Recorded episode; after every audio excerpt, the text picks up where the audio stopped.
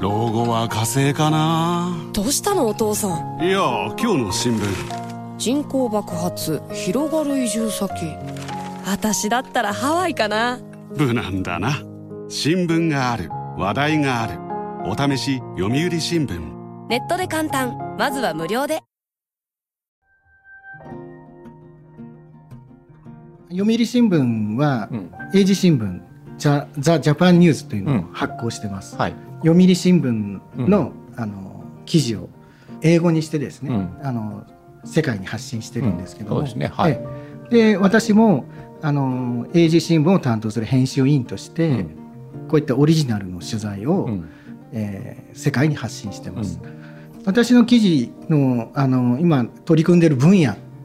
ていうのが、はい。はい、まあ、ラーメンが一つあるんですが、うん、福島あの第一原発の廃炉、うん、そしてあのとはあのドナルド・キーンさんについての記事も、あのよく書いてるんです、ね、そうなんですね。はい、2019年に、はい、あのお亡くなりになったんですが、はい、私は戦後60年の時に、うん、インタビューをしまして、うん、まあ、そこからちょっと縁ができて、うん、あの何度か、えー、ドナルド・キーンさんの記事をあの書いてきてるんですが、えっと、最初のきっかけは戦後60年の2005年に、うん、えー、読売新聞の社会部で、うん、えー、戦後60年連載っていうのをやったんですね。うん、1年間通して記事を書いたんですが、うん、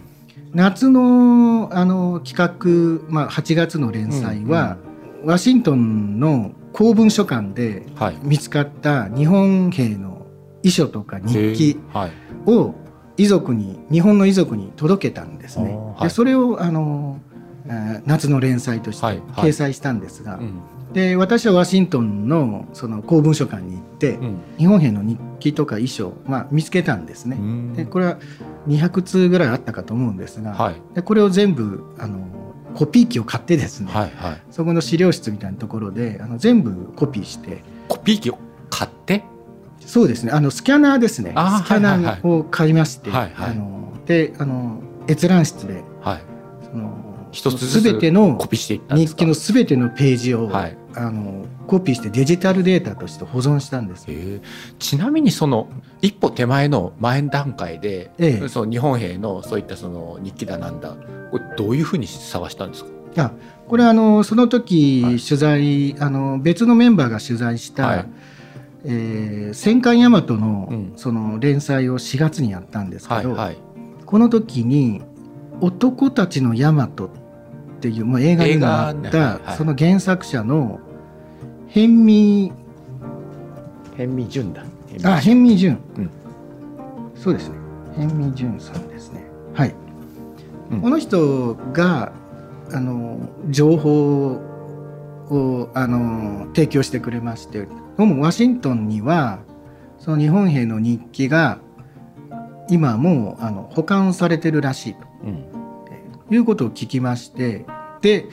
あのそれをですねアメリカ人のうん、あの歴史学者の人と私がちょっとこうつながりがあったんで、うん、その歴史学者に連絡をして下調べをしてもらったんですね。そしたらあの確かにあると、あるからありますよという連絡を受けて、うんうん、それでまあ当時の社会部長にじゃああのワシントンの公文書館に行けば日本兵の日記があるので、それを取材したいんだというふうに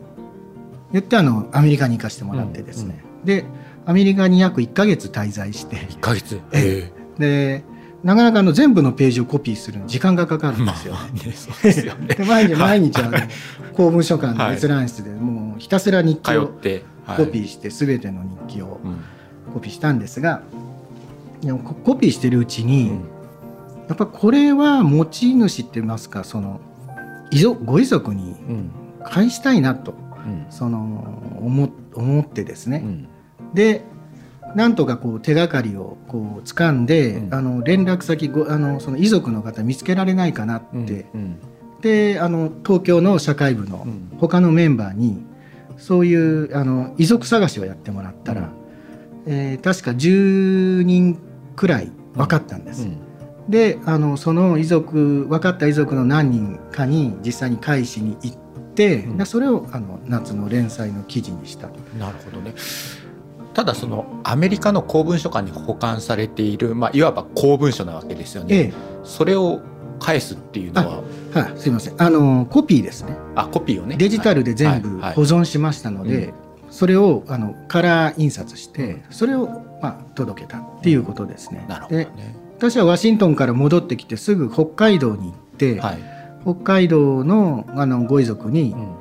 えー、あの日記を返したんですね。うん、あの富良野町だったと思うんですが、はい、最初はあの、まあ、疑われたって言いますかね。最初電話したんですが、はい、読売新聞の、私戦争を取材しているもので、まあ、弟さんが、あのいらっしゃって、でその弟さんにお兄さんの日記を見つけましたので、あのお持ちしたいんだと。いうふうに言ったら、まあ、最初はちょっと半信半疑だし、何か、そりゃそうですよね。あの詐欺かなんかかもしれないみたいなね。はい。はい、まあ、確かに半信半疑はあると思います、で、まあ、根気よくあの説明して、じゃあ来てください。はい。って言われてあの行ったらですね、うん、あの親戚の人がみんな集まって待ってまして。まあまあそうね。そりゃそうでしょう、うん、でその私が渡した日記を弟さんが、まあ、私の前で読み始めたんですけど、うん、あるところまでこう読んだところで、うん、これは兄貴の日記に間違いないって言ってですね、うん、まあ、それはどういうところかというと地元のその地域のお祭りのことが書いてあるくだりとか、それからあのその農家だったんで、うん、その菊を育てていたのかな、うん、その刈り取りの時期だとかですね。そういうことを書いてるので、これは間違いないっていうことですごくあのもう泣き出してすごく感謝されたんですよね。なるほどね。えー、で話がどんどん飛んで申し訳ないんですが、はいはい、その日記を、うん、あのハワイで翻訳していたのがドナルド・キーンさんなんですね。えー、あの米軍海軍の語学将校として、はい、えー、ハワイにいてですね、うん、日本兵、まあ、日本があの太平洋の島々でどんどん、まあ、アメリカ軍と戦ってですね、うん。そこで、まあ、日本兵が死んでいってそこからアメリカは日記をですね、回収して、全部ハワイに持ってきて、翻訳してたんですね。であのたまたまドナルド・キーンさんがそういった仕事をしていたっていうことが分かってですね、うん、で戦後60年の夏にあの取材をしたんですなるほどそのドナルド・キーンさんはその戦中に翻訳をしてたいわゆる情報収集の一環としてってことなんですか軍の。そうですねあの真珠湾を攻撃されてですねあのアメリカは日本のことを何も知らないっていうことに気づいたんですね。で日本をもっと知らなくちゃいけないと。で日本兵はみんな日記をつけてる。だからその日本を分析する日本のまあ部隊のこともそうですけど日本兵のそういったものの考え方とか、まあ、どういうそもそも日本人というのはどういう人間なんだということを知るためにえー、兵士の遺体から、うん、あのそういった、まあ、あの日記とかメモとかそういったものを全部集めて、うん、あのハワイに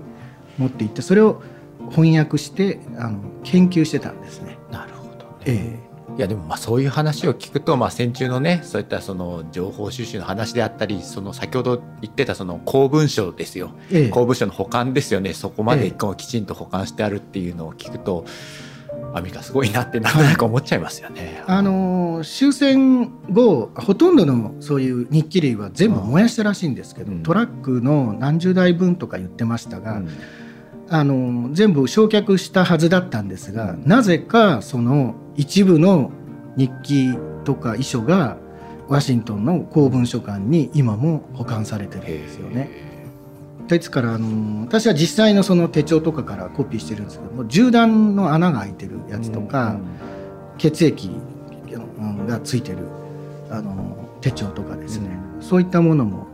ありまして、えー、すごく衝撃を受けたんですよね。なるほどね、えー、で